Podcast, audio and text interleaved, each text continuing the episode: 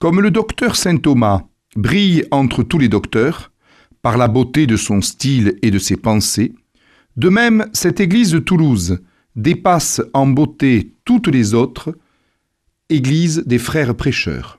Je la choisis donc pour Saint Thomas et je veux que son corps y soit placé en vertu de mon autorité. Bulle du pape Urbain V le 16 juin 1368.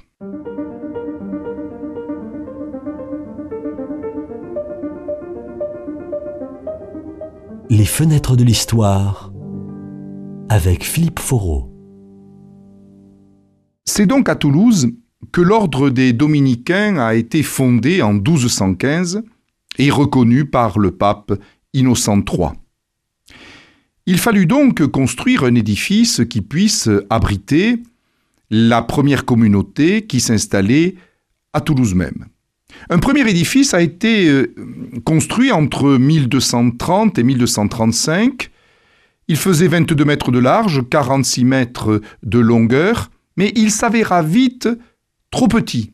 En effet, face au succès des prédications dominicaines en particulier, il a fallu très tôt envisager un nouvel édifice.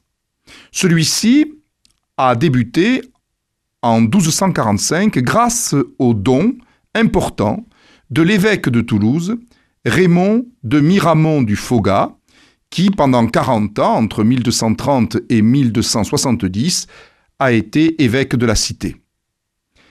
Effectivement, euh, la ville de Toulouse a connu un ordre qui très vite a bénéficié d'une popularité réelle et qui a tiré des foules de plus en plus importantes.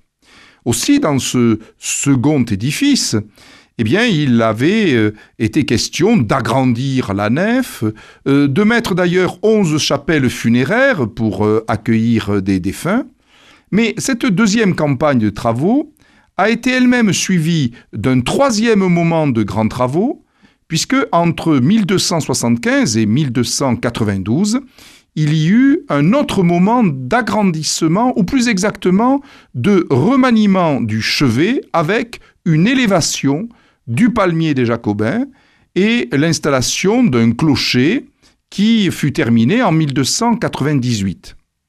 Euh, celui-ci était d'ailleurs décoré d'une flèche, mais la flèche a été détruite en 1795. Mais on s'aperçut très vite qu'il y avait une distorsion entre la première partie de l'édifice, édifié donc euh, à partir de 1245 et pendant une quinzaine d'années, et la troisième campagne parce que la voûte n'était pas à la même hauteur.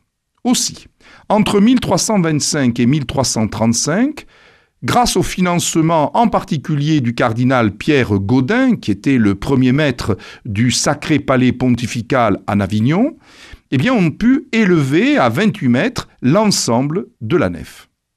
Mais pendant les travaux de l'élévation, il y avait aussi des travaux qui se poursuivaient à côté de l'église principale, puisque on a euh, édifié le cloître entre 1306 et 1310. On a également euh, construit un réfectoire qui a été inauguré pour euh, la Noël 1303. Il fait 60 mètres de long et 17 mètres de haut, ce qui en fait d'ailleurs sans doute un des plus grands euh, réfectoires des couvents de la chrétienté. Et euh, grâce euh, à l'argent offert par Dominique Grima, évêque de Pamiers entre 1326 et 1347, eh bien l'ensemble conventuel fut décoré également d'une très belle salle capitulaire et d'une chapelle Saint-Antonin. Ainsi, au milieu du XIVe siècle, l'édifice des Jacobins à Toulouse était absolument splendide.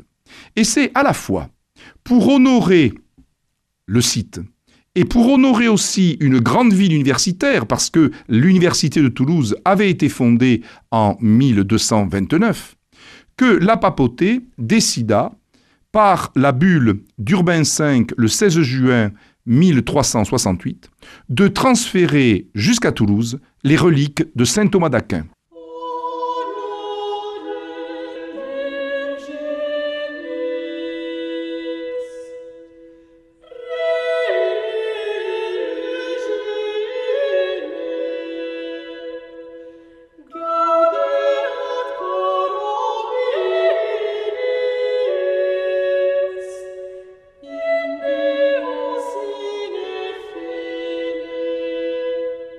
Thomas d'Aquin était décédé le 7 mars 1274 alors qu'il s'apprêtait à rejoindre Lyon pour le euh, concile.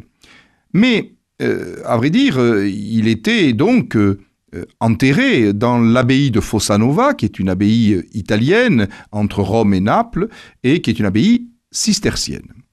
Euh, le transfert des reliques n'a pas été d'une simplicité folle, tout simplement parce que euh, il y a eu des résistances. Euh, les cisterciens ne souhaitaient pas perdre le vénérable corps d'un homme qui avait été canonisé en 1323. Mais néanmoins, la décision pontificale a été appliquée et euh, dans une simple euh, caisse de bois, euh, deux frères dominicains ont remonté l'Italie, ont traversé les Alpes, discrètement d'ailleurs, pour éviter sans doute ce qu'on appelle la furta sacra, c'est-à-dire le vol des reliques, et arrivent à Toulouse le 27 janvier 1369. Et à partir de ce moment-là, les reliques de saint Thomas sont placées dans l'église principale des Jacobins. On a d'ailleurs édifié euh, un très beau baldaquin euh, gothique d'une quinzaine de mètres de haut pour euh, honorer véritablement le reliquaire. ce baldaquin a totalement disparu dans la seconde moitié du XVIIe siècle. Mais les reliques ont connu euh, effectivement une histoire mouvementée avec euh, également la Révolution. En effet, en 1790, la Constituante avait voté la fin des ordres réguliers et donc les dominicains avaient été expulsés des Jacobins. Que faire du reliquaire des restes mortels de saint Thomas d'Aquin? Eh bien, le reliquaire a été transféré à la basilique Saint-Cernin.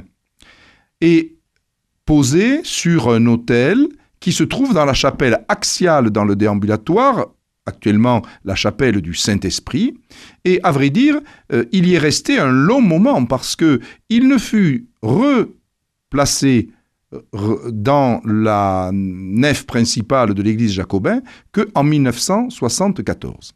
C'est qu'entre-temps, le couvent des Jacobins avait été profondément modifié.